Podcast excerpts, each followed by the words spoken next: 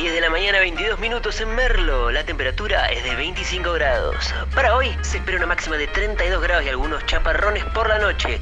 A aprovechar los queridos merlinos, que sabemos que las lluvias por acá no abundan. A todos los viajeros que están llegando en este momento a nuestra querida villa, bienvenidos.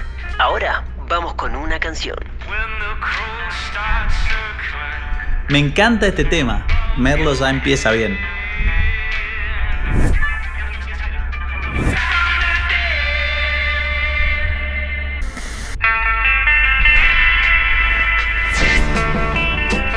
¿Hay algo más lindo que salir a la ruta? Manejar durante horas mirando cómo el paisaje se transforma y las voces de la radio se confunden con nuestros pensamientos. Yo a veces viajo acompañado y a veces en modo selfie, pero siempre que salgo a la ruta viene conmigo mi perro Milo. Y de una u otra forma, todos los caminos me conducen a mi Mendoza natal. Una vez alguien me dijo que cuando viajamos por la Argentina, viajamos hacia nosotros mismos. Los viajes son como los lugares que conocemos, pero también son las personas con las que nos cruzamos. Y tanto en las grandes ciudades como en las rutas más desiertas, donde hay una historia, hay una IPF. La aventura no empieza cuando arrancamos el auto, sino mucho antes, cuando la planeamos.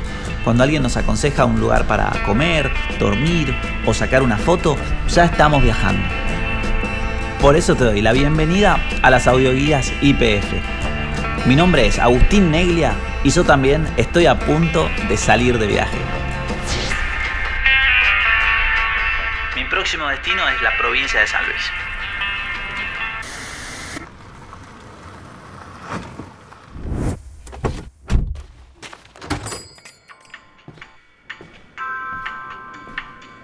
Hola, tengo una habitación simple reservada a nombre de Agustín Sé que es medio temprano para el check-in, pero quería dejar los bolsos. Así salgo a dar una vuelta y después de comer vuelvo. ¿Puede ser? Dale, dale, perfecto. Déjame por favor las valijas por acá si querés. Las primeras horas de un lugar nuevo tienen algo que para mí es casi adictivo.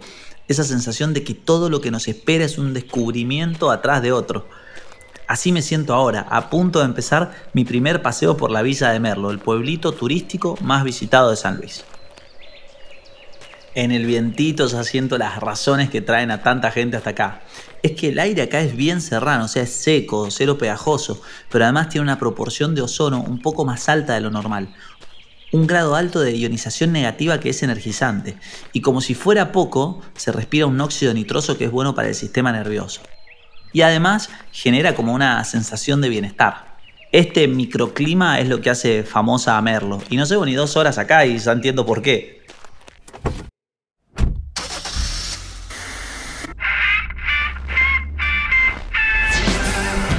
Corazón de la Merlo urbana es la Avenida del Sol, donde además de barcitos y restaurantes para comer está el Casino Flamingo, donde me dijeron que a la noche suele armarse un karaoke muy divertido.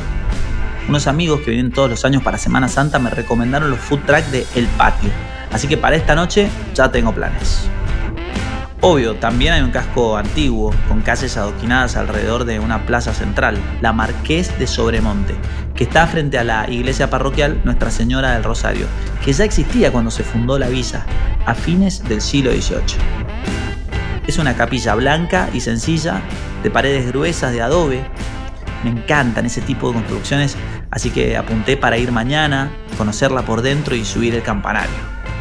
De paso recorro las tiendas de productos regionales, así vuelo con algunos quesos de cabra y unos ahumados de regalo.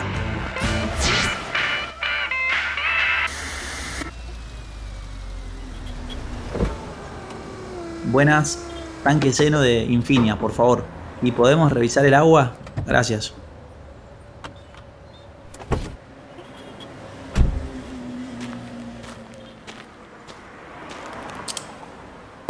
Hola Jorge, ¿cómo estás? Soy Agus.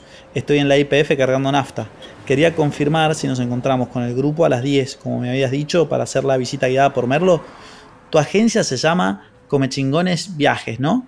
¿Me pasás la dirección?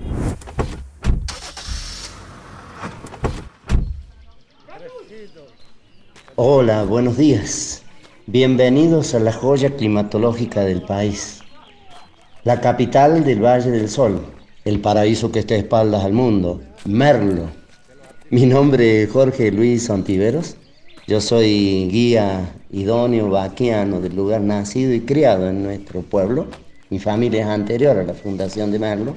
Eso no dice mucho, pero va a hablar sobre algo de, del amor que uno le tiene a este paisaje con este frente de sierra de los Comechingón, que es el frente que genera la presión existente de la, de la cordillera de los Andes, modificando este sistema muy antiguo, ¿sí? llamado Sierra Pampeana, que vamos a ver hacia el oeste, la Sierra de San Luis. Pero va a presentar en este frente la presencia de todos los miradores a los cuales vamos a subir. Mirador del Sol, uno de ellos que es re importante. Jorge, una pregunta. Si uno está acá unos días nada más, ¿cuáles son esos lugares imperdibles? Muchísimos.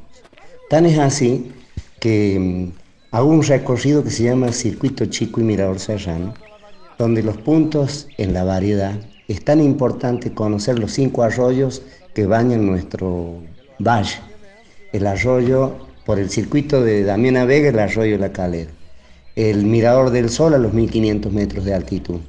El entrar a la quebrada del Molino buscando dicho arroyo para disfrutar eh, minutos metiendo los pies en el agua tomando la fotografía de una quebrada muy angosta cruzar el arroyo Juan Pérez o arroyo El Sonso, destacando la presencia del Parque Los Nogales, trabajar y cruzar por el arroyo del Tigre, eh, y llegar a la quebrada grande en Pasos Malos, donde está el salto de agua, el salto escondido, donde allí le damos al turista, para regocijo del turista, una hora, una hora y media. ¿Qué tiene que hacer un turista? Disfrutar el paisaje.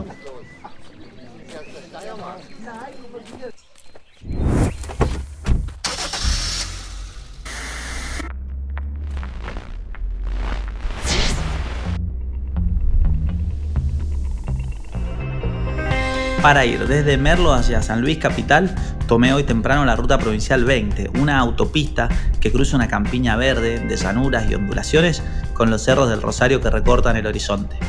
A medio camino, entre ciudades, hice una parada en la IPF de La Toma, que los lugareños la llaman la capital del Onix. Tomé un café en la Full y después di una vueltita por el pueblo y aproveché para comprar unos souvenirs, hechos obvio de Onix, sobre la avenida Centenario. Ahora que ya estoy cerca de la ciudad, es tiempo de otro desvío, para conocer Potrero de los Funes, un pueblo de casas de fin de semana que está a unos mil metros de altura en un valle con un lago.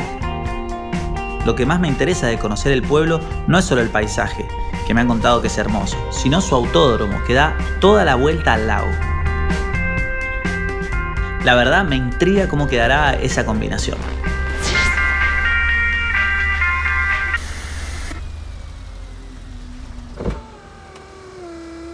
Hola, tanque lleno de Infinia, por favor. ¿Y no me limpias el parabrisas? Mil gracias.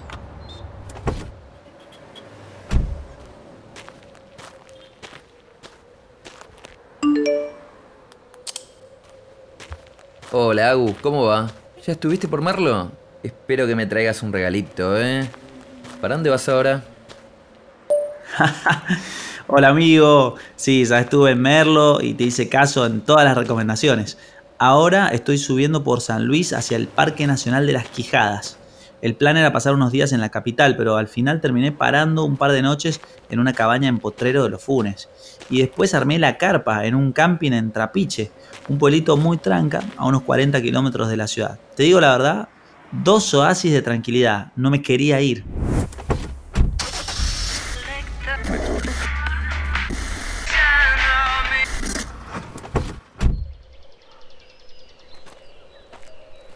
A San Luis la cruzan cuatro cadenas serranas.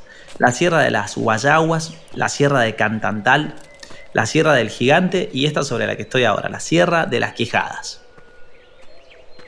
Como esta es una zona de transición entre varias ecorregiones, este paisaje es único y por eso en la década del 90 se armó un parque nacional para protegerlo. Es que acá ahora, frente a mis ojos, se despliega como una escenografía geológica, como si la naturaleza hubiera armado una exposición de capas sedimentarias para que entendiéramos cómo fue transformándose la Tierra.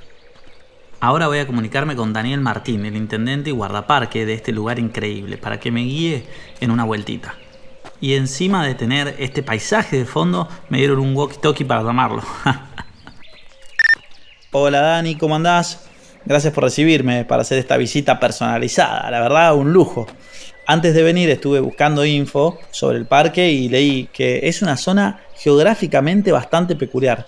¿Me explicás por qué? ¿Qué es lo que hace a este paisaje distinto al de otras partes de Argentina? Este parque nacional tiene una característica muy especial y que es que en él confluyen dos regiones biogeográficas de Argentina muy importantes, que son el Chaco semiárido y el monte, la región del monte de sierras y bolsones. Esto es fantástico porque hace que se que confluyan ahí en esta zona de intermedia de cotono que le decimos, confluyen el algarrobo con la chica, la jarilla con el quebracho blanco y muchas otras especies, ¿no? ¿Y qué fauna hay por acá? Y, por ejemplo, el águila coronada, el cardenal amarillo, el zorro gris chico, la tortuga terrestre, el cóndor. El cóndor nidifica en la Sierra de las Quijadas. Así, bueno, también tenemos el puma, el pecarí, que es el, el chancho salvaje autóctono, ¿no? Así que todos estos animalitos y estas especies vegetales están presentes en la Sierra de las Quijadas. Espectacular. ¿Y qué actividades se pueden hacer en el parque? Visitar los miradores, visitar el sendero de flora nativa, ir al sendero de los guanacos, un sendero que requiere registro para poder realizarlo y tener esas vistas panorámicas fantásticas del lugar, tal vez poder cruzarse con algún, algún animal como, los guanacos también que están presentes en el potrero de la Guada y este, también eh, visitar los senderos que se adentran en el potrero de la Guada, que eh, son los senderos de los farallones y de las huellas del pasado, los cuales son los únicos dos que requieren realizarlos con un guía habilitado. Genial. Vamos para allá entonces. Así aprovecho que tengo acá a la persona que más conoce el parque.